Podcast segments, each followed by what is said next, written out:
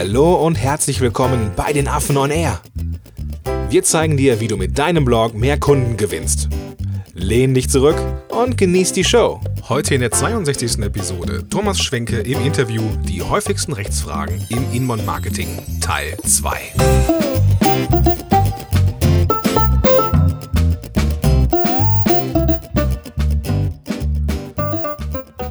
Ja, herzlich willkommen zum zweiten Teil unseres Interviews mit Thomas Schwenke.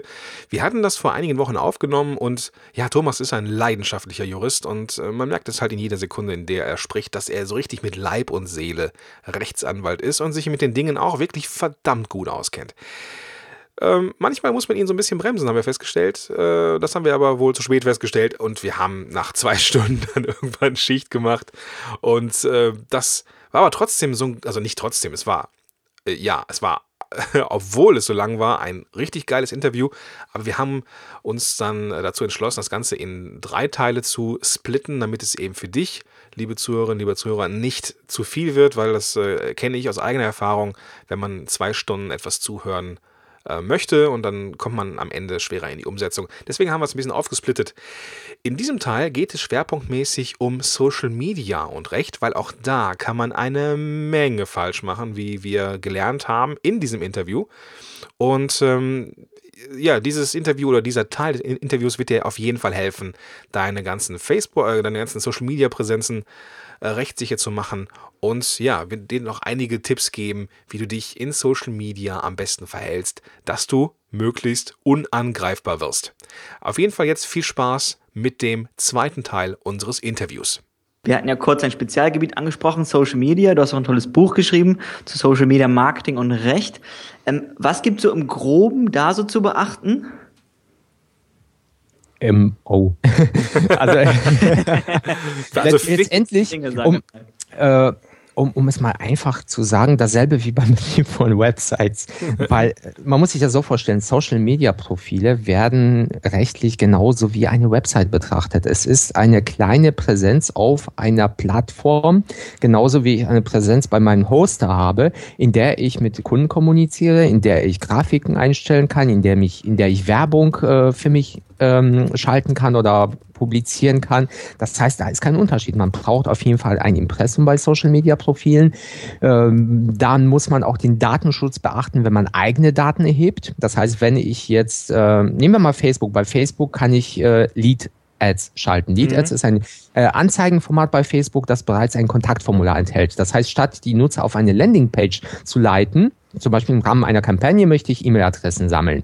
Und äh, normalerweise landet man, äh, leitet man auf die Landingpage und dort können Sie Ihre Daten eintragen. Nur das ist natürlich ein nachträglich für die Conversion, wenn die Nutzer irgendwo weitergeleitet werden. Mhm. Schön wäre es, wenn die direkt bei Facebook abgeholt werden könnten und das bieten die Lead-Ads, dort ein Kontaktformular, die können ihre Daten direkt dort eintragen. Die werden bei Facebook gespeichert und haben mich weitergeleitet. So, jetzt ist es aber so, dass es nicht nur eine Datenerhebung durch Facebook ist, sondern es ist eine Datenerhebung durch mich, weil ich die Daten erhebe und die Daten weiter verwenden möchte. Das heißt, ich muss auch eine Datenschutzerklärung in diesen Lead als platzieren. Ist übrigens ein Feld dafür vorgesehen. Ich habe das ja eben mit dem Kontaktformular erklärt. Das heißt, mhm. ich muss die Nutzer darauf hinweisen, oder Daten werden für diese und diese Zwecke erhoben. Ihr habt die und die äh, Rechte zu widersprechen oder Auskunft zu verlangen. Und das heißt, nicht anders als auf meiner Website. Und ja, und generell zum Datenschutz, ja, Datenschutz und Social Media ist auch so ein Ding. Also aus der Sicht der Datenschützer und auch vieler Gerichte, ähm, ja, sagen wir es nochmal, aus der Sicht der Datenschützer zum Beispiel dürfte man keine Facebook-Seite betreiben. Also die schleswig-holsteinische Datenschutzbehörde äh, hat ja seinerzeit vor, ich glaube auch so vor vier, drei, vier Jahren dagegen geklagt, gegen bestimmte Unternehmen, weil sie auf Facebook Facebook-Pages, also Facebook-Seiten betreiben, mit dem Argument, Facebook verstößt ja gegen die Datenschutzgesetze, weil sie die Daten der Nutzer erheben und einfach für wirtschaftliche Zwecke nutzen, ohne genau zu sagen, wofür. Und sie mhm. sich vorbehalten, auch für weitere Zwecke in der Nut Zukunft zu nutzen, also Zweckänderungen, die bei uns im Gesetz nicht erlaubt sind. Das ist alles unzulässig. Und du Nutzer, indem du dort eine Facebook-Seite betreibst, erhebst zwar selbst keine Daten, also nur durch den Betrieb einer Seite, aber ich würde es mal so übersetzen, es ist so, als ob du jetzt eine Betriebsfeier veranstaltest und einen stadtbekannten Kleptomanen an die Garderobe setzt. äh, das heißt, du lädst die Leute bei dir ein und denen werden die Daten von Facebook abgegriffen, unzulässigerweise, und dann musst du dafür haften. Ich möchte jetzt nicht tiefer darauf eingehen, auf diese rechtliche Auseinandersetzung, weil die wirklich sehr kompliziert ist. Äh, und bis jetzt haben die vor Gerichten verloren. Äh, denn die Gerichte haben gesagt, ähm, auch das ist etwas komplizierter. Ähm, Facebook sitzt in Irland und wenn ein Unternehmen, ein, ein Branch, eine Niederlassung eines ausländischen Unternehmens in, in Europa, in einem Land sitzt, dann ist dieses Land dafür zuständig und dessen Gesetze. Das heißt, Deutschland ist ja hier gar nicht zuständig. Okay. Und äh, deswegen, um diese Fragen zu klären, liegt der Fall gerade beim Bundesverwaltungsgericht, also schon ganz oben. Und das Bundesverwaltungsgericht hat gesagt, ja, das wissen wir auch, äh, beziehungsweise wissen wir nicht, da ist aber, das, das sind europäisch geklärte Fragen, weil der Datenschutz ist europarechtlich geregelt. Dafür ist der Europäische Gerichtshof zuständig. Das heißt, der Fall liegt beim Europäischen Gerichtshof und dort wird gerade darüber entschieden, äh, das wird natürlich noch ein bisschen dauern, ob man als Betreiber dafür haftet, dass man Facebook-Seiten betreibt. Das heißt, rein potenziell, rein theoretisch wäre es möglich, dass das Gericht sagen würde, ja, man haftet für die Datenschutzverstöße von Facebook. Wir geben das zurück. Das Bundesverwaltungsgericht müsste dann aber auch noch entscheiden, ob Datenschutzverstöße vorliegen. Und äh, dann theoretisch ist möglich, dass dann am Ende stehen würde, man haftet für die Datenschutzverstöße von Facebook und äh, man deswegen abgemahnt werden könnte oder ja. Datenschutzbehörden könnten Unterlassungsverfügungen verschicken und man müsste die ganzen Social Media Präsenzen zumachen. Das heißt, ihr merkt, dass Datenschutz ist so, so Tanz immer am, am Rand des Vulkans. ja, und am Rand des Wahnsinns, ja. genau man, das.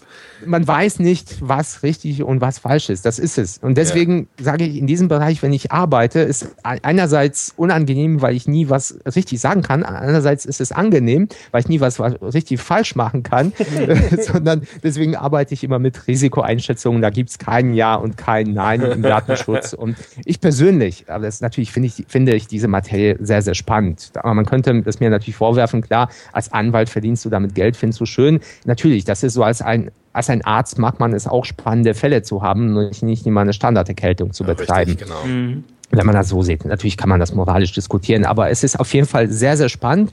Und derzeit würde ich aber sagen, bei Facebook zu nutzen, Lead-Ads zu nutzen, das ist hinreichend sicher, weil das ist noch in der Schwebe, da passiert erstmal nichts weiter. Und wenn was passiert, würde, denke ich, Facebook eher tätig werden, also wenn sie komplett Deutschland zumachen. Ja. Mhm. Und ähm, problematisch wird es, wenn man Facebook mit auf die eigene Website nimmt. Okay. Dann dann wird es schwer. Also ihr kennt es, äh, kennt wahrscheinlich, ja, wahrscheinlich, ja, ihr seid ja die Experten. Äh, Social Plugins, also äh, der Klass Klassiker, mhm. der Like-Button, mhm. den man auf der Website einbinden kann, oder das Page-Plugin. Das Page-Plugin ist ja quasi der Auszug der eigenen Facebook-Seite mit den letzten Artikeln, die äh, letzten Updates, die man veröffentlicht hat. Dann hat man drunter dieses Facepile, also diese, wie sagt man es auf Deutsch, den Haufen der Gesichter. Und äh, das ist natürlich sehr äh, schön, weil ich ich komme auf eine, nehmen wir mal an, ich komme auf eine Landingpage, dort ist ein Page-Plugin und dort tauchen die Gesichter meiner Freunde, die schon ähm, Fans dieser Facebook-Seite sind. Dann ja. entsteht natürlich eine Vertrauensbildung bei mir. Das Problem ist, wenn ich diese Social Plugins bei mir auf der Website einsetze, äh, dann greift Facebook auch die Daten der Nutzer ab und kann sie und sagt auch, wir nutzen die für Werbezwecke, weil de facto wird dann ein Code von Facebook beim Aufruf der Seite ausgeführt und Facebook hat quasi quasi eine direkte Verbindung zu meiner Seite. Und da hat letztens, ähm, im Februar war das, hat das Landgericht Düsseldorf entschieden, dass man dafür haftet. Das heißt, so ähnlich wie mit dieser Frage mit Facebook, ähnlich, das Gericht hat sich aber dann auch nicht weiter damit auseinandergesetzt, mit dieser Problematik, die ich eben im EuGH, äh, Europäischen Gerichtshof beschrieben habe, mhm. sondern die haben pauschal gesagt, ja, der Kleptomane quasi, ähm, sie laden nicht nur zu Fremden die Leute ein, sondern sie laden Kleptomanen bei sich auf die Website halt ein und da haftet man dafür. Und dann wurde Pico und Kloppenburg war das und das Verfahren wurde von der Verbraucherschutzzentrale NRW, also so ein Musterverfahren angestrengt und äh, wurde von dem Gericht verurteilt.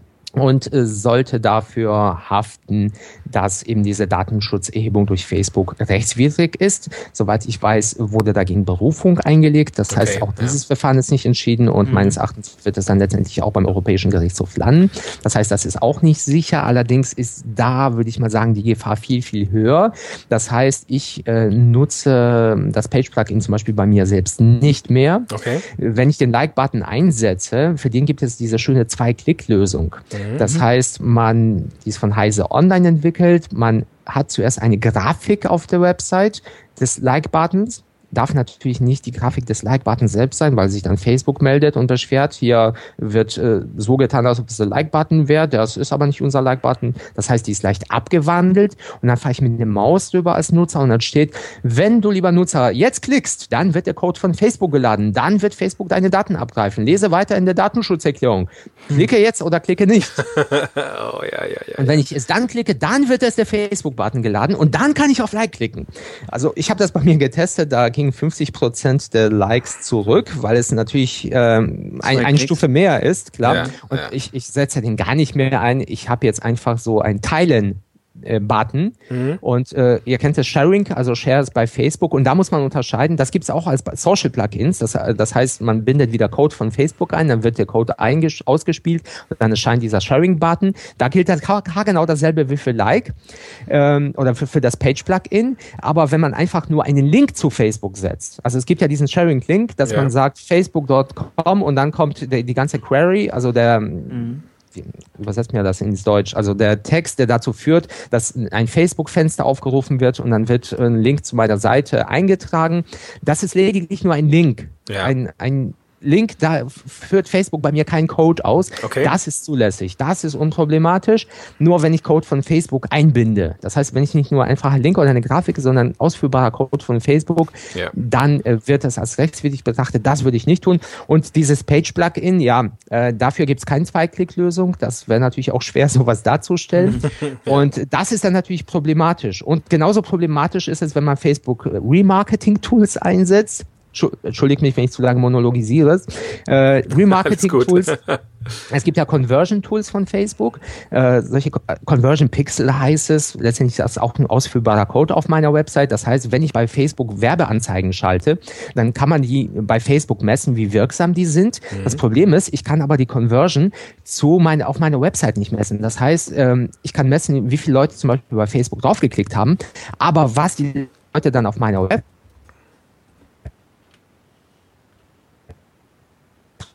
Zeit gemacht haben, ob die tatsächlich zu Kunden geworden sind, ob die tatsächlich mein Angebot wahrgenommen haben, die tatsächlich da kann ich nicht sehen. Das heißt, meine Messung ist sehr, sehr beschränkt. Ich kann die Conversion tatsächlich nicht effektiv nachmessen. Und da bietet Facebook einen Pixel, also eben diesen Code ein. Ich binde ihn bei mir auf der Website ein und dann kann ich die Nutzer auch auf meiner Website nachverfolgen, ob das tatsächlich erfolgreich war. Und das ist super effizient.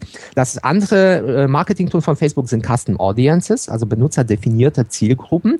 Äh, dort gibt es die Möglichkeit, auf meiner Website ebenfalls so einen Code einzubauen einzubinden. Das ist de facto oft derselbe Code und äh, Code. Und damit kann ich zum Beispiel bei Schalten von Facebook Werbeanzeigen sagen, ich möchte nicht nur sagen, dass Nutzer aus Deutschland zwischen 20 und 50 weiblichen Geschlechts die Werbung ausgespielt bekommen sollen, sondern es sollen zusätzlich nur Nutzer sein, die auf meiner Website waren, also ein Interesse an mir haben. Ja. Oder noch interessanter finde ich die Lookalike Audiences. Mhm. Es sollen Nutzer sein, die vom Profil her, was die Interessen und Verhalten angeht, den Nutzern entsprechen, die bei mir auf der Website waren. Hm. Das heißt, ich kann wirklich sehr schön zielgerichtet die Werbung für bestimmte Nutzer ausspielen. Und das ist alles super effizient, nur da gilt ja, genau dasselbe, wie was ich eben für diese Page-Plugins, so die Like-Ins, äh, Like, Like-In, äh, Like-In, oh Gott, für Like für Like, für Page oder für das Sharing-Button, also für die Social Plugins beschrieben habe. Es gilt dasselbe. Facebook kann wieder auf die Daten der Nutzer zugreifen, kann die bestimmten Nutzern zuordnen, für eigene Werbezwecke nutzen. Facebook bietet zwar auch Opt-out-Möglichkeiten an, nämlich dass man ähm, diese Art von Trackings abschalten kann. Bei Facebook kann man auch als Nutzer abschalten, dass, dass überhaupt diese ähm, personalisierten Werbeanzeigen für einen ausgespielt werden. Das, das ist alles in Einstellungen möglich. Ich finde auch, das ist hinreichend transparent. Nur, da sagen die Datenschützer, nein, das passt nicht, das ist sehr personenbezogen. Das ist eine Opt-out-Lösung. Das heißt, die Nutzer haben dem nie effektiv zugestimmt, sondern die können nur widersprechen. Das entspricht nicht unserem Datenschutzgesetz, das auf einer, das auf Opt-in auf, äh, ausgerichtet ist und deswegen ist das Ganze unzulässig. Okay. Ja, und das dann, heißt, wenn man sich, das heißt ja, also, wenn ich das jetzt, wenn ich das jetzt in die, äh, in meinen Datenschutz reinschreiben würde, dann wäre es ja wieder in Ordnung. Äh, nein, aus der Sicht der Datenschutzbeauftragten wäre es eben nicht in Ordnung, okay. weil mh, im Gesetz steht, es ist nur zulässig, wenn die Datenerhebung pseudonym erfolgt und ich dann ein Opt-out habe. Facebook kann aber die Daten den einzelnen Nutzern zuordnen, weil Facebook ja auch die einzelnen äh, E-Mail-Adressen, die Namen der Nutzer, das heißt, Facebook weiß ja, wer ich bin. Die haben ja eine Klarnamenpflicht. Ja. Und deswegen ist das keine pseudonyme Datenerhebung, sondern es ist eine personenidentifizierbare, personenbezogene Datenerhebung. Ja. Und da reicht, da wäre es erforderlich, ich komme auf die Website, das, was ich vorhin mit, dem, mit der Vorstellung eben der Cookie-Richtlinie beschrieben habe, das heißt, die Datenschützer finden, die gilt auch in Deutschland, auch wenn die nicht im Gesetz direkt steht. Ja. Es müsste dann direkt auftauchen, hier soll ein Conversion-Pixel von Cookie, äh, von, von Facebook gesetzt werden. Das bedeutet dies und das. Möchtest du dem zustimmen? Natürlich wird jeder Nutzer sich das durchlesen, dem zustimmen. äh, nein, wird natürlich keiner und deswegen nutzen es. Also, zum Beispiel Spiegel, Bildzeit. Ja. Welt. Geht mal auf die Seiten, dann werdet ihr sehen, dort laufen die Facebook-Plugins. Warum? Weil es sich lohnt und weil derzeit die Rechtslage unsicher ist ja. und wahrscheinlich, weil deren auch ein Anwalt ein Gutachten erstellt hat und im konkreten Fall gesagt hat, hör mal, ihr könnt zwar potenziell abgemahnt werden, das kann teuer werden. Wie viel verdient ihr damit? gut, läuft, lohnt sich. Okay, das heißt, ähm, das ist im Moment auch wieder Grauzone. Absolut. Äh, Facebook Pixel kann ich nutzen auf eigene Gefahr.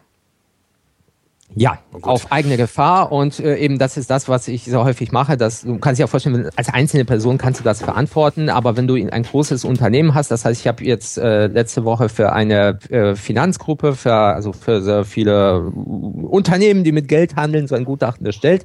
Die können das nicht einfach, da kann eigentlich nicht einfach die Marketingabteilung das entscheiden. Die haben Compliance-Regeln, das heißt, die lassen sich diese Einschätzung geben, dann haben sie dieses Gutachten. Aufgrund dieses Gutachtens können sie eine Entscheidung treffen. Das sprechen die auch mit der Justiziarabteilung ab und dann kann ihnen keiner sagen hinterher, hör mal, ihr habt ja das persönlich zu verantworten, weil ihr euch nicht informiert habt. Die können sagen, wir haben uns informiert, das waren die Risiken, wir sind ein Wirtschaftsunternehmen, wir haben das auf einer rechtlich-wirtschaftlichen Basis die Entscheidung getroffen, äh, auch wenn die vielleicht falsch war, weil, was mhm. weiß ich, weswegen vielleicht ein Musterverfahren gegen die Angestellten werden sollte, das Risiko ist ja wie gesagt gering, yeah. dann sind sie fein raus und äh, ja, Okay. Deswegen ist es Grauzone, aber die Grauzone kann man wirtschaftlich immer nutzen. Das okay. ist ja eben Marketing. Marketing arbeitet immer in der Grauzone, wenn er gut sein will. Okay, verstanden. Ähm, Grauzone. Nämlich, das, das ist schon mal etwas, was ich auf jeden Fall mitnehmen werde. Ich kann dir noch einen schönen Begriff geben. Smart Risks. Ah, schön. Mhm. Na, das ist gut. Ja. Das werde ich mir auf den Unterarm tätowieren oder sowas.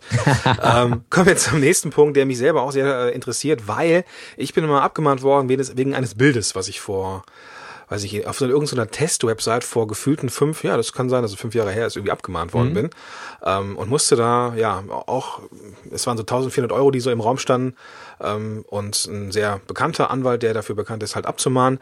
Ähm, ich würde gerne mal auf das, auf das Thema Recht, Content Marketing und so eingehen. Mhm. Ähm, und vielleicht kannst du uns irgendetwas sagen, was man zum Beispiel bei Bildern beachten muss, die man jetzt nutzt für seine Webseite.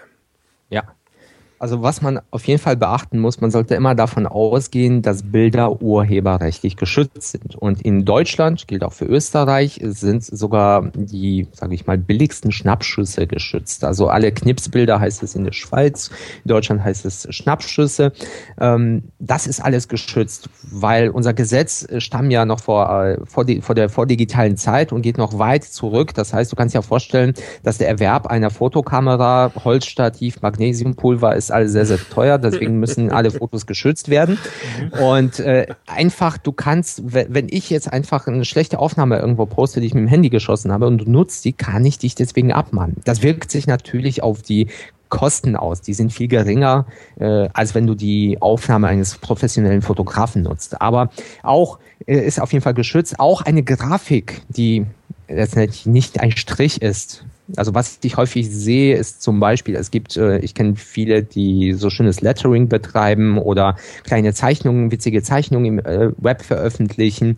Die werden, also so, so Cartoons könnte man sagen. Das sind mhm. häufig auch paar Striche, aber das auch, auch das ist schon geschützt. Das ist auch individuelle Kunst und ähm, auch diese Bilder darf man nicht nutzen. Das heißt, immer wenn man ein Bild hat und ein, das Bild nutzen möchte, muss man sich fragen, habe ich ein Recht daran?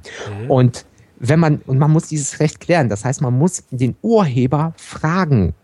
Und wenn man den Urheber nicht finden kann, dann denken sich viele, okay, wenn ich nicht finden kann, von wem das Bild ist, dann kann ich das nutzen. Nein, es ist ganz im Gegenteil. Das Urheberrecht oder auch das Copyright ist für den Urheber da. Das heißt, alle Zweifel gehen zu Lasten der Person, die das Bild nutzt und zugunsten des Urhebers. Mhm. Kann ich nicht nachweisen, dass ich, äh, dass ich das Recht habe, kann ich abgemahnt werden. Das kann so weit, sogar so weit gehen. Es gibt auch viele Fälle, natürlich kann man das nie nachweisen. Es ist ein bisschen so eine Angeltechnik, dass viele Fotografen für bestimmte Gelegenheiten passende Bilder einfach so im Netz verteilen oder sagen wir unter Creative Commons Lizenzen. Ich möchte nichts gegen Creative Commons Lizenzen nutzen, die nutze ich auch. Ich veröffentliche Bilder auch darunter. Aber äh, man kann ein Bild unter der Creative Commons Lizenz veröffentlichen veröffentlichen. Dann ein Jahr später, nachdem viele dieses Bild nutzen, eine Abmahnung verschicken, nachdem man natürlich den Creative Commons Hinweis äh, entfernt hat. Scheiße. Und äh, dann in der Abmahnung sagen, sie haben mein Bild benutzt. Und dann kommt die Rückmeldung, nein, das war doch unter Creative Commons. Und dann heißt es, ja, Sie sind der Nutzer, weisen Sie es mir bitte nach. Ah, okay. Dann sagt sagt der Nutzer, ja, ich habe keins. Also wenn du einen Screenshot gemacht hast, ist es zwar kein Beweis, weil Screenshots manipulierbar sind, äh, aber es ist zumindest ein Indiz. Übrigens, wenn man einen Nachweis hat mit einem Screenshot, dann sollte man jemanden daneben stellen, einen Zeugen, und der Zeuge sollte, sollte drunter, drunter schreiben, also ausdrucken, auf den Screenshot schreiben ist ja schlecht, ausdrucken, Zeuge schreibt drunter, so habe ich es gesehen, Name, Datum. Dann hat man einen Zeugen und man hat ein Protokoll, weil ansonsten beim Zeugen zwei Jahre später würde man sagen, wie bei dir Gordon, also es waren ja auch ein paar Jahre, würde man ja sagen, hör mal, lieber Zeuge, das ist jetzt ein paar Jahre her. Du kannst dich wirklich erinnern, was dort auf der Website stand? Ja. Glaubst du das wirklich? Übrigens, ich weise dich darauf hin, wenn du hier ähm, vor Gericht etwas aussagst, was nicht zutrifft, äh, da machst du dich strafbar. Und dann wird fast jeder Zeuge sagen, äh, nein, äh, nee, so genau weiß ich es doch nicht mehr. Ich muss also, hier nicht lügen. Bei, bei mir war das so, dass ich dieses Bild genommen hatte. damals stand drin, das muss im, ähm, im Impressum drinstehen, woher ich das Bild habe. Ähm, mhm. Und dann gab es irgendwann diese, also ich habe da die Seite auch vergessen, das war so eine Test-Webseite.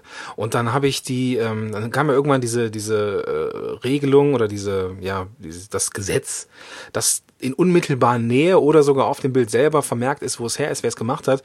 Und das war natürlich Jahre, nachdem ich das Bild benutzt hatte. Und in der Zeit, danach kam diese Abmahnung. Die sagten, ja, Herr Schönwelder, haben, Sie, haben, haben Sie nicht auf dem, auf dem Foto vermerkt, so. Und da sagte ich, ja, aber das war damals nicht so. Und dann sagte meine Anwältin, ja, hm, Pech. so. Da, dazu zwei Punkte. Erstens, also es war schon immer so.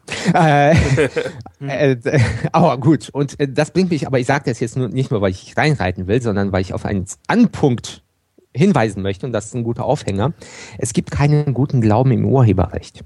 Das heißt, auch wenn du daran denkst, das Recht zu haben oder sich rechtmäßig zu verhalten, äh, zu verhalten, zum Beispiel, weil du eine andere Rechtslage annimmst. Das kann dir vielleicht aber auch ein Rechtsanwalt erzählt haben und das stimmt ja nicht. Es ist egal. Auch wenn ich dir zum Beispiel ein Bild weiterleite und sage, Gordon, dieses Bild kannst du gerne nutzen und du nutzt dieses Bild und du wirst abgemahnt und sagst, ja, aber der, der Herr Schwenke, der hat mir gesagt, das darf ich nutzen. Mhm. Da sagt der Urheber, ja, aber er selbst durfte das nicht nutzen. Und es gibt keinen guten Glauben. Ich okay. kann dich trotzdem abmahnen. Okay. Das heißt, im Urheberrecht, die einzige wirkliche Sicherheit, die man hat, ist der Erwerb des Bildes von jemandem, der dir garantiert, dass er im Fall eines eine Abmahnung dafür einstehen wird und dir die Kosten ersetzen wird. Was praktisch nur bei äh, Bildportalen geht, wo du die mhm. Bilder kaufst, weil umsonst gibt es nichts. Bild ja. auch hier. Das heißt, es gibt sehr, sehr viele Online-Portale, wo man Bilder herunterladen kann, die kostenlos sind. Zum Beispiel unter Public Domain und unter Creative Commons stehen. Nur da steht natürlich ganz klar, die übernehmen keine Haftung. Warum sollten die auch eine Haftung übernehmen, wenn die damit kein Geld verdienen? Mhm. Und auch da, wenn man abgemahnt wird, man hat Pech. Das heißt, wenn ich jetzt, äh, jetzt mal so ähm, ins, ins, ins, äh, ins Blaue geschossen jetzt, sobald hm? ich für ein, ähm, für ein Bild Geld bezahle, bin ich auf der sicheren Seite? Nein, solange du dafür Geld bezahlst und derjenige seine Haftung nicht ausgeschlossen hat, Wobei, wenn du Geld in der Regel bezahlst, kann man die Haftung nicht ausschließen. Also ich kann schlecht sagen, hier Gordon, du, ich verkaufe dir ein Bild, aber ich hafte überhaupt nicht dafür. Wenn das in AGB steht, ist es unwirksam, wenn wir das vereinbart haben, nicht. Aber äh, ja, auch wenn du Geld dafür bezahlt hast, auch wenn du tiefsten Glauben hast, trotzdem haftest du zuerst. Du kannst höchstens bei jemandem Regress nehmen, bedeutet, du kannst ja deine Kosten wiederholen. Okay. Aber abgemahnt werden kannst du trotzdem. Auch wenn du bei, sagen wir, Getty Images äh, die Bilder, äh, das Bild gekauft hast, aber der Fotograf das Bild bei irgendeinem anderen Fotografen, Anführungszeichen, geklaut hat und das hochgeladen hat äh, und du abgemahnt wirst von dem ursprünglichen Fotografen, darfst du abgemahnt werden. Du okay. kannst ja dann aber das Geld von Getty Images holen und Getty Images wird sich das Geld von dem Fotografen dann holen. Verstehe. Natürlich ist das ein kompliziertes Verfahren, aber bei solchen Plattformen kann man sicher davon ausgehen. Und natürlich bei den meisten Plattformen, die kostenlos sind, kann man auch davon ausgehen, dass es meistens stimmen wird. Aber wie gesagt, man kann, hat ja. keine Verlässlichkeit und das ist vor allem, was man immer als ein Dienstleister, also als eine Agentur oder Freelancer beachten sollte. Wenn man für Kunden arbeitet, man trägt die Haftung dafür. Mhm. Das heißt, wenn man für Kunden zum Beispiel Fotos erwirbt, sollte man immer klarstellen, erstens, die Fotos werden für den Kunden erworben, nicht für einen selbst, damit auch der Kunde die Lizenz hat. Äh, und zweitens, lieber Kunde, ich erwerbe für dich die Bilder bei Getty Images. Die Haftung für etwaige, etwaige Probleme mit Getty Images, die trägst du. Mhm. Es sei denn, du bezahlst mir irgendwie besonders, besonders Entgelt, weil was mache was mach ich dann? Ich trage eine Garantie für potenzielle Fälle, auf die ich keinen Einfluss haben kann. Und das möchte ich mir vergüten lassen, weil es eine Art Versicherung ist, die ich dir gebe. Wenn du mich dafür nicht extra vergütest, dann möchte ich aber für dich, äh, möchte ich aber, dass du die Gefahr trägst. Natürlich trage ich dann die Gefahr weiter für Fehler, die ich mache. Zum Beispiel, wenn ich die Urheber nicht nenne oder Bilder bei Google äh, Images aus der Google Bildersuche raushole. Dafür hafte ich. Mhm. Aber ich hafte nicht für Zufälligkeiten. Und wenn man das aber nicht geklärt hat, ja, dann haftet man trotzdem. Okay. Und deswegen also, sind bei Freelancern gute AGB wichtig, in denen sowas steht. Also die ähm, immer wieder ganz, ganz genau nachschauen, wo ich die Bilder herhole. Das war für mich übrigens ja. auch so ein, auch so ein, äh, ja, das war Lehrgeld, das ich da bezahlt habe. Seitdem bin ich sehr, sehr vorsichtig und äh, gebe gerne Geld aus für Bilder. Ja, also vor allem, wenn man Bilder wirklich für Kunden einsetzt oder auch Unternehmen, wenn man Bilder in Bereichen einsetzt, wo man die nicht einfach so zurückpfeifen kann ja. oder in einem größeren Umfang verwendet werden, weil natürlich auch der Schadensersatz erheblich steigen kann. Also man schaltet mhm. irgendwie eine Kampagne mit einem Bild. Dann würde ich das, also schon mal gar nicht bei Google Images, das sollte man nie machen, ja. aber dann würde ich das Bild auch nicht kostenlos unter Creative Commons nutzen, ja. weil ich dann keine Garantie habe. Dann würde ich das Bild wirklich einkaufen, ja. weil dann habe ich die Gewährleistung. Und dann habe ich die Sicherheit. Jetzt war der, der Besucher auf unserer Webseite, die wir jetzt dank Datenschutz und Impressum total rechtssicher haben. Ähm, mhm. Da haben wir auch jetzt auch nicht mehr dieses äh, Facebook-Plugin mit den ganzen Köpfen drauf von den Freunden, die ja schon das geliked haben. Wir haben jetzt Bilder in unserem Blog eingebaut. Ähm, wie wie, wie sieht's jetzt, wie sieht's jetzt aus, wenn ich ähm, fremden Content habe? Also irgendwie vielleicht etwas zitiere irgendwie, wo ich denke, ja, das ist äh, nicht von mir, aber ich habe das hier mal so reinge reinge reingeschrieben, ist ja nicht von mir, ist ein Zitat. Was, was, was, ist, was sind deine Gedanken? Ja, also wenn ich das Wort Zitat höre, dann, ähm, dann denke ich häufig, ähm, an, dann habe ich die Vorstellung äh, an das Zitat, wie ich es in meinem Kopf hatte. Also ich war ja, ich bin ja nicht als Jurist geboren, äh, sondern war vorher, ich da war ich ja auch ein normaler Mensch. Das hört sich so an, als ob ich besser wäre, aber nein, äh, äh, bevor, bevor ich, ähm, sagen wir mal, fachlich verdorben war, so würde ich das ausdrücken. Also es, es ist ja tatsächlich so, wenn man als Jurist so durch die Welt geht, dann ist es so ein bisschen wie, hat man so eine Terminator-Sicht, dass man mhm. häufig Dinge so scannt nach potenziellen rechtlichen ähm, Anhaltspunkten. Aber gut, darum, äh, darum geht's nicht. Ähm, es geht darum, wie ich einen fremden Content dann einsetzen kann. Und wenn ich fremden Content einsetzen möchte, dann kann ich zum Beispiel den fremden Content embedden.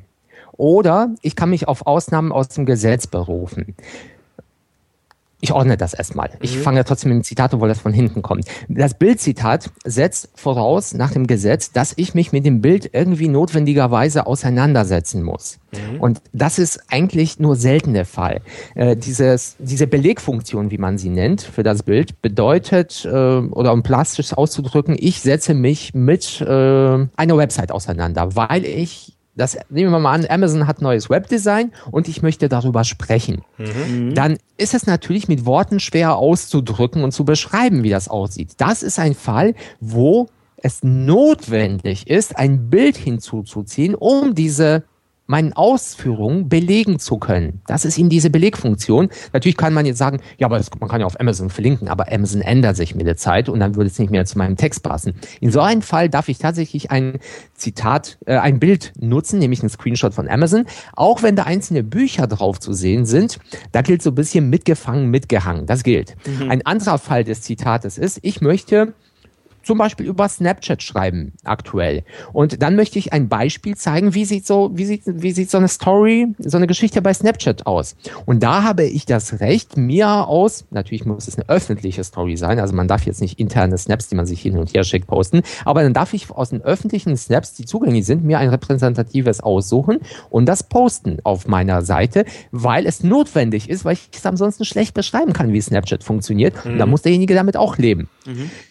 Oder ich möchte zum Beispiel ein konkretes, ein konkretes Bild rezensieren äh, oder einen Film und dann darf ich auch äh, das Bild zeigen, weil ich ansonsten schlecht ausdrücken könnte, was ich damit meine. Also das kennt ja die typische Kritik, Filmkritik, da müssen ein paar Szenen aus dem Film kommen. Mhm. Das ist notwendig. Oder ja, oder ich spreche über einen Fotografen und dann habe ich auch das Recht, eins oder zwei seiner Bilder zu zeigen, um seine Schaffenskunst zu zeigen. Mhm. Das, jetzt, das heißt, ihr merkt, der Rahmen für ein Bildzitat ist sehr, sehr eng, was auf jeden Fall nicht zulässig ist für ein Bildzitat, reine Illustration. Das heißt, ich habe mhm. ein Thema, ich schreibe über Flugzeuge und dann poste ich einfach ein Bild eines Flugzeugs, weil es passt, es illustriert das, was ich geschrieben habe. Mhm. Das ist nicht ausreichend. Ich muss mich mit, schon mit diesem konkreten Bild auseinandersetzen. Mhm. Und natürlich wie immer bei Zitaten, das passt auch zu dem, was man als normaler Mensch uns sich unter einem Zitat vorstellt, nämlich Verweise auf die Quelle. Mhm. Das muss man natürlich auch machen. Man muss auf die Quelle verweisen, also sagen, das ist diese, diese Website oder dieser und dieser Fotograf und einen Link zu der Quelle setzen. Das ist notwendig, aber wie gesagt, anders als im normalen Leben bedeutet Bildzitat nicht nur, ich sage, wo es herkommt, sondern es ist notwendig, um meine Gedanken zu beschreiben. Das ist ein Bildzitat. Äh, Schwierigkeitsstufe 1. Wollt ihr noch Schwierigkeitsstufe 2 hören? Hau raus. okay. Beispiel. Ich habe jetzt eben gesagt, ich möchte über Flugzeuge schreiben. Ich darf nicht einfach ein Bild, beliebiges Bild eines Flugzeugs nehmen. Aber ihr kennt vielleicht ähm, diese Flugzeuge, die so hübsch bemalt sind. Ja. Mit so mhm da sind Bilder drauf. Und ich möchte über äh, zum Beispiel Herr der Ringe Flugzeuge waren ja ganz bekannt von Air New Zealand. Die haben so schöne Flugzeuge, die haben diese oder Hobbit äh, Malereien auf den Flugzeugen. Ja. Genau, ich möchte ich möchte darüber schreiben. Und ich schreibe über diese Flugzeuge. Ich finde, das ist eine super Marketingmaßnahme. Und natürlich, jetzt habe ich das Recht, ein Flugzeug abzubilden, weil ich mich damit geistig auseinandersetze mit diesem Bild. Und dann darf ich das Recht, das Flugzeug abzubilden. So, das heißt, ich darf es, dieses Flugzeug abbilden. Mhm. Jetzt, äh, wo nehme ich das Foto von diesem Flugzeug her? Nehmen wir mal an, ich habe es nicht selbst fotografiert.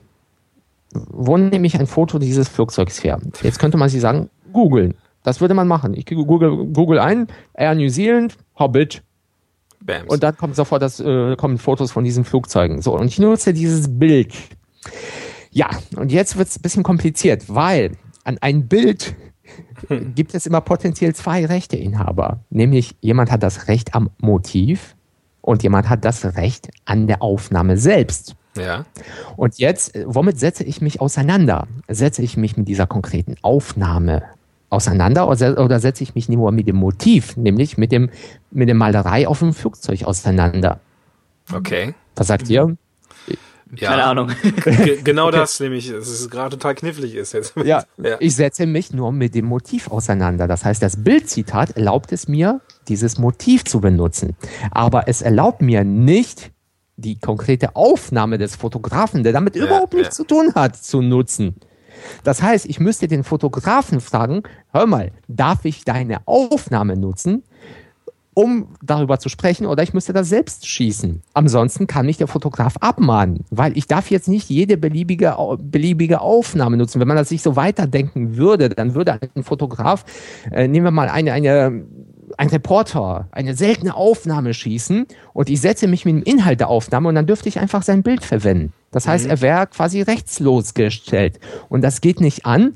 Und deswegen merkt ihr, ein Bild ist sehr, sehr schwer. Ich muss nicht nur die Rechte an, der, an dem Motiv haben, sondern ich muss auch die Rechte an der Aufnahme haben. Das heißt, ich mache jetzt mal einen Unterstrich und was wir jetzt zusammenfassen, bevor ich ein Bild nutze, das nicht meins ist, muss ich klären, habe ich ein Recht an dem Motiv und habe ich ein Recht auch an der Aufnahme. Ein Recht an dem Motiv kann sich dann nämlich ergeben, wenn da zum Beispiel ein Gesicht einer Person abgebildet ist, Recht am eigenen Bild, muss ich auch klären, ob ich die nutzen darf. Wenn da fremde urheberrechtlich geschützte Werke abgebildet sind, nämlich eine Malerei auf einem Flugzeug zum Beispiel mhm. oder fremde Marken abgebildet sind da muss ich klären, habe ich das Recht, diese Motive zu nutzen? Und zweite Frage ist, darf ich auch diese konkrete Aufnahme nutzen? Das heißt, ihr merkt, fremde Aufnahmen zu nutzen ist easy peasy. Und wie sieht's aus mit Textzitaten? Bei Jetzt Textzitaten kommt. ist es einfacher. Da gilt dasselbe. Ähm, das heißt, äh, ich muss äh, ein eben, äh, ich muss eine Notwendigkeit haben, diesen, Textzitat zu nutzen. Also ich darf Textzitate nicht einfach nutzen, um mir einfach die Arbeit zu ersparen, etwas mit eigenen Worten wieder zu geben. Und äh, so eine Wiedergabe ist notwendig, wenn ich ein, zum Beispiel eine bestimmte sprachliche Ausdrucksweise verdeutlichen muss, äh, mhm. verdeutlichen will. Das heißt, jemand hat auf äh, seine Website irgendwie einen Text geschrieben und ich nehme dazu Stellung und sage, der und der schrieb das und äh, so wie er das sagt, finde ich, das ist total ähm, moralisch fragwürdig. Und dann kommt ein Zitat, in dem ich zum Beispiel einen Satz von ihm wiedergebe mit dessen Worten, weil es eben auf diese konkrete Wiedergabe der Worte ankommt. Mhm. Aber ich dürfte jetzt nicht einfach äh, sagen, derjenige hat auf seiner Seite dies und das gesagt, das finde ich super interessant. Boink, und dann kommt irgendwie der halbe Text, der wird dort einfach platziert, weil ich mir denke, oh, das mit eigenen Worten wiederzugeben, was er geschrieben hat, das kostet ja Zeit. Mhm. Und für Google ist es vielleicht auch ganz gut, wenn ich diesen schönen Text stehen habe, absolut nicht ausreichend. Auch diese Subventionslogik, die man häufiger hört. Das soll doch froh sein, dass er bei uns zitiert wurde. Wir haben ja viel mehr Zugriffe. Das, mhm. da, da kommt, geht doch mhm. Leute zu ihm. Auch das funktioniert nicht. Es muss notwendig sein, dass ich ausdrücklich diesen Text zitiere. Also was man sich merken kann, ein Zitat muss immer sozusagen das Salz in der Suppe der eigenen Ausführungen sein. Gilt das auch für Audio? Also wenn ich jetzt zum Beispiel, ich bin letztens zitiert ja. worden in einem Podcast, ähm, da hat jemand dann, ähm, was ich wiederum ganz cool fand, halt irgendwo ähm, sich mit, mit dem Thema einer Podcast-Episode von mir beschäftigt, hat dann so Audiosequenzen ausgeschnitten und die eingebaut, hat das kenntlich gemacht und so und äh, es ja. waren, waren, immer nur so eins, weiß ich nicht, so fünf bis zehn Sekunden irgendwie. Mhm. Ähm, das ist das gleiche Prinzip. Da ist das gleiche Prinzip. Das heißt, äh, gerade bei Audio würde ich mal sagen, wenn es auf, äh, du hast ja, du hast ja eine prägnante Ausdrucksweise, Gordon, und äh, das, die transportiert halt mehr, als wenn man nur den Text wiedergeben würde. Das ja. heißt, wenn man es ganz streng sehen könnte, müsste man sich fragen, kommt, war es notwendig, dass tatsächlich deine Stimme hier im Audio wiedergegeben wird? Mhm. On Detail kann man sich streiten, aber meistens kann man sagen, ja, weil wenn es eben auch auf die Stimme ankommt und die Betonung, äh, dann ist das äh, die, auf diese Art und Weise zulässig. Ja, okay. also es gilt haargenau dasselbe und dann muss man auch sagen, wo das herkommt. Und äh, diese Quellenangabe bedeutet letztendlich, es muss demjenigen, der es hört, möglich sein, zu Quelle finden zu können. Das heißt, es reicht dann zum Beispiel sagen, das war Gordon Schönwelder hier in Affen on Air Podcast Folge 27. Okay, okay, gut. Ja, äh, Content Marketing. Ich glaube, da haben wir jetzt eine Menge zu, äh, zu gesprochen. Bildzitat, ja. Wir waren bei, Entschuldigung, Gordon, ich falle dir noch mal ins Wort. Es ist aber noch Embedding da. Also Embedding, man könnte mit okay. Embedding. Oder wolltest du auf das Embedding kommen als Möglichkeit? Nee, hatte, hatte ich gerade schon ein bisschen verdrängt. ich merke schon, Entschuldigung, das, das ist eine Folge, also ich, ich höre ja sehr gerne euren Podcast und in der Regel höre ich euch zu. Deswegen nach, ich glaube, 57 Folgen oder so ist es nur fair, dass ihr mir zuhört. genau, das finde ich gut. ja, Nein, also, es gibt ja, zwei es, Episoden draus. Passt schon. es gibt ähm, seit 2014, es gibt eine schöne Entscheidung des Europäischen Gerichtshofs, die auch der Bundesgerichtshof übernehmen, übernommen hat oder übernehmen musste zum Embedding. Mhm. Nämlich, die Richter beim Europäischen Gerichtshof haben entschieden, dass es zulässig ist, äh, fremde Inhalte bei sich einzubinden, wenn man diese nicht vervielfältigt, also nicht kopiert, also keine Kopie der Datei erstellt, und diese Inhalte bereits äh, an anderer Stelle veröffentlicht worden sind. Das heißt, was man beim Urheberrecht beachten muss, man darf nicht ohne Zustimmung fremde Inhalte kopieren oder veröffentlichen. Das heißt, ich nehme irgendwo ein Bild, das ich bei mir liegen habe und das kenne ich, poste ich auf meiner Website. Das wäre zum Beispiel eine Kopie, nämlich von Papier in Datei, dann wäre es eine Veröffentlichung. Häufig fällt beides zusammen, wenn ich wenn ich jetzt irgendwo ein Bild, Bild, im Internet kopiere, dann fällt das Veröffentlichen und die Kopie zusammen. Aber das Gericht hat gesagt, wenn der Inhalt weiterhin an der Quelle liegt und dort veröffentlicht worden ist und ich es lediglich bei mir so einbinde, dass es bei mir erscheint, Mhm. Der Klassiker ist YouTube. Mhm. Da kopiere ich die Videos nicht, sondern ich binde einen Code ein und er erscheint bei mir auf der Website. Dann ist das zulässig. Okay. Und ich muss da auch nicht den Urheber nennen. Das haben wir vielleicht vorhin nicht so genau gesagt. Nee, du hattest gesagt, der Urheber muss immer genannt werden. Und da muss ich auch nicht den Urheber nennen, weil da ist es ja an der Quelle und das sei zulässig. Das Urteil ist sehr umstritten und es ist immer noch nicht zu, an, äh, zu Ende durchdacht, weil was es praktisch bedeutet. Ich könnte, nehmen wir mal an, du hast jetzt, sagen wir mal, 200 Euro dafür bezahlt, dass du ein Bild bei dir auf der Website veröffentlichen darfst. An Lizenzkosten. Was mache ich? Ich nehme dieses Bild und binde es bei mir über das Image-Tag in der Website ein, sodass es bei mir erscheint. Aber ich habe es nicht kopiert, ich habe es nicht veröffentlicht. Es ist bei dir weiterhin. Das heißt, du hast die Möglichkeit, das Bild zu löschen, es verschwindet bei mir. Das heißt, du hast weiterhin die Kontrolle über das Bild. Was habe ich damit gemacht? Ich habe das Bildlizenzsystem aus den Angeln gehoben. Mhm.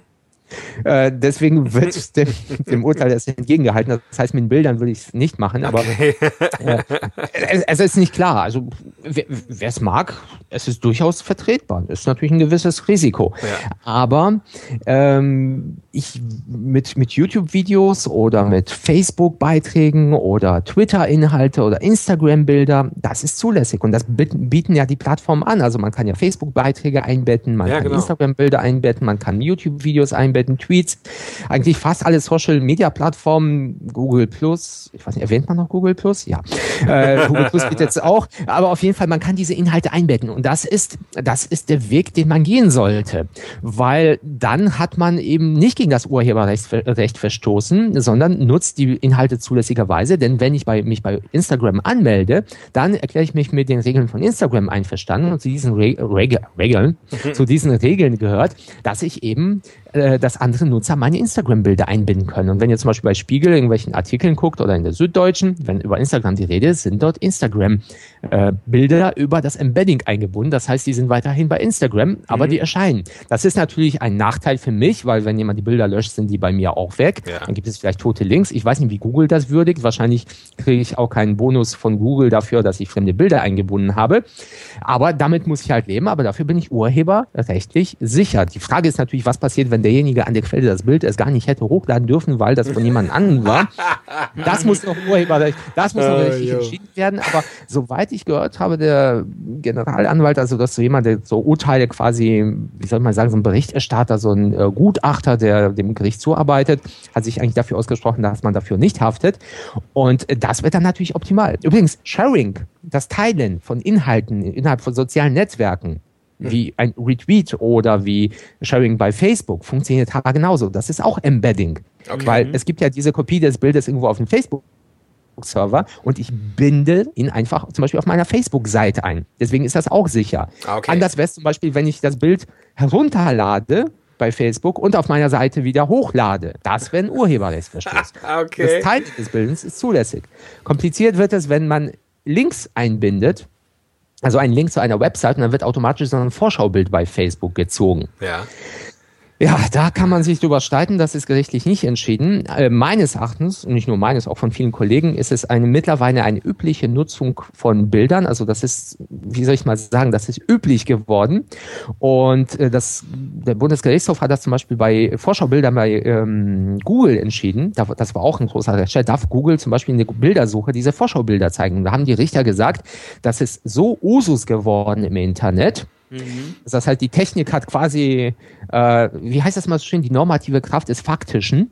Mhm, die, okay. die Technik hat quasi die, die, die Normwirklichkeit, die Gesetzeswirklichkeit, oh Gott, ich, ich hoffe, ich werde nicht zu juristisch bestimmt, äh, kurz gesagt, wenn heute ein Urheber ein, ein Bild im Internet einbindet und nicht Google automatisch durch Google Text sagt, dass das Google, dass Google auf dieses Bild nicht zugreifen darf, muss er damit leben, dass dieses Bild bei Google in der Imagesuche erscheint. Das ist eine Einwilligung, weil das, damit, damit muss man rechnen heutzutage. Das haben die Richter gesagt. Und ich finde, den Gedanken kann man eigentlich auch heute auf diese Vorschaubilder übertragen. Wenn ich heutzutage ein Vorschaubild bei, bei mir auf der Website habe und ähm, jemand dieses Bild und zum Beispiel Social Media Links teil, zum Teilen habe auf der Website, dann würde ich sagen, muss ich auf jeden Fall damit rechnen, dass es, dass jemand das teilt, Das ist auf jeden Fall da. Wenn jemand keine Social Media Links, also diese Sharing Buttons hat, wird etwas problematischer, das zu begründen. Meines Erachtens muss man heutzutage damit auch leben. Aber wenn man äh, auf, äh, meistens teilt man ja diese Vorschaubilder aus irgendwelchen Blogs und oder auf irgendwelchen Nachrichtenseiten. Und äh, eigentlich diese Sharing Links sind fast auf jeder Website mhm. heutzutage vorhanden. Äh, das heißt, die müssen damit leben, dass das Bild so geteilt wird, weil die können das ja auch verhindern. Also man okay. kann ja auch einfach mit einem kurzen Tag, das sind diese OG-Tags von Facebook, äh, mhm. Open Graph Tags, die mittlerweile ja Standard, sag mir, wenn ich zu technisch werde, äh, die mittlerweile zum Standard geworden sind. Das kann man in Website-Code einbinden, dann kann man bestimmen, dass zum Beispiel nur ein Standardbild immer angezeigt wird bei Facebook. Und das kann man also genauso wie bei Google vermeiden. Das heißt, zumindest wenn auf einer Website sich irgendwelche Social-Media-Links finden, so kann man davon ausgehen, es ist okay, wenn diese Bilder geteilt werden. Und soweit ich weiß, bei Nachrichtenseiten, wenn die Verträge mit Fotografen schließen, da ist automatisch schon ein, äh, eine, Pass, äh, eine Passage drin, ein Passus drin, in denen sich die Fotografen damit einverstanden erklären, dass die Bilder auch von Nutzern für diese Zwecke genutzt werden können. Mhm. Das heißt, das ist relativ sicher. Das heißt, dieses Embedding oder das Teilen von Inhalten ist sicher. Äh, auch Vorschaubilder halte ich für hinreichend sicher. Was eben nicht sicher ist, das Herunterladen und das wieder hochladen. Mm, okay. Das ich häufig, mhm. ich habe, ich bin ein Unternehmen und jemand hat ein total geiles Bild von meinem Produkt bei Instagram gepostet. Problem ist, man kann Instagram-Bilder nicht bei Facebook teilen. Mhm. Was mache ich? Ich lade das Bild herunter und das poste ich bei mir auf der Facebook-Seite. Oder man kann es ja auch nicht innerhalb von Instagram kann man nicht mal Bilder teilen. Dann nehme ich eine App und die App kopiert quasi das Bild in, mein, in meine Timeline und da erscheint ein kleiner Hinweis, kopiert von dem und dem Account. Ja ist ein netter Verweis, aber wir wissen, das reicht für ein Bildzitat nicht aus. Das ist ein Urheberrechtsverstoß. Bei Instagram geht es nicht anders. Da müsste ich schon das Risiko eingehen. Oder ich frage tatsächlich die Person. Bei Facebook kann man zumindest noch mit dem Vorschaubild arbeiten. Das heißt, ich würde das Face, das Insta, den Link zu dem Instagram-Bild posten und Facebook zieht da ein Vorschaubild heraus und ich poste das Vorschaubild. Das Vorschaubild ist natürlich kleiner, nicht so groß wie ein gepostetes Bild, aber das würde ich dann dafür in Kauf nehmen, dass ich rechtlich äh, sagen wir mal, zumindest viel, viel, viel, viel sicherer bin. Also übrigens, alles, was ich sage, sicher ist hier in diesem Bereich nie. ist ja quasi alles immer noch Neuland. Aber ich, dann würde ich wirklich diesen Weg wählen. So, okay. das heißt, das Embedding ist das Mittel der Wahl. Darf ich noch mal kurz mhm. das, äh, die, diese schöne Nachricht einreißen? Wenn ich natürlich Embedding betreibe, äh, nehmen wir mal an, ich binde einen Beitrag von Facebook ein. Was glaubt ihr, was dann noch passiert, wenn ich jetzt Inhalt von Facebook eingebettet habe? Ich bette ja nicht das Bild ein, sondern Code von Facebook. Ja, dann denken wir zurück an die Social Plugins. Es gilt nämlich ja genau dasselbe. Facebook kann auf die Daten der Nutzer mm, zugreifen. Okay, ja. Das heißt, das Embedding ist urheberrechtlich sicher, datenschutzrechtlich aber, aber nicht unsicher. Okay. okay. Das heißt, ich bin in der Zwickmühle. Entscheide ich mich heutzutage für einen potenziellen Urheberrechtsverstoß oder für den Datenschutzrechtsverstoß? Ähm, ich, ich, ich, ich sage sag mal Smart Risk. Gerade was gelernt. Ja. Genau. Das heißt, ich entscheide mich im Zweifel dann für den, Ur äh, für den Datenschutzrechtsverstoß. Das ist sicher das, äh, der Urheberrechtsverstoß. Genau, das ist die richtige Lösung. Aber wie, wie ihr seht, sicher ist nichts. Smart Risk ist das Wort. Auf genau. jeden Fall. Ja, das war eine kleine Antwort. Du, Gordon, ich weiß gar nicht, was du gefragt hast, aber ich hoffe, die Antwort äh, passte zu deiner Frage. Ja, liebe Zuhörerinnen, lieber Zuhörer, du merkst, dass der Thomas uns echt überrollt. Äh, nicht auf eine negative Art und Weise, sondern dass er uns unbedarften Zuhörern echt mal zeigt, wo verdammt nochmal überall Gefahren lauern. Und ähm, ich hoffe, dass du jetzt auch aktiv werden kannst und die relevanten Dinge an deiner, in deinen Social Media Präsenzen änderst, damit du eben nicht angreifbar bist. Gut, du findest das Transkript zum Nachlesen der ganzen Sachen und ähm, auch äh, Shownotes unter affenblog.de slash 061 für die 61. Episode. Und da der Vladi nicht da ist, spreche ich heute mal ganz klammheimlich die magischen Worte. Machen wir den Sack zu. Bis zum nächsten Mal. Schön, dass du dabei warst. Wenn dir dieser Podcast gefallen hat, dann bewerte uns bei iTunes. Und wenn du Fragen hast oder mehr von uns erfahren möchtest, dann besuche uns auf affenblog.de. Bis zum nächsten Mal.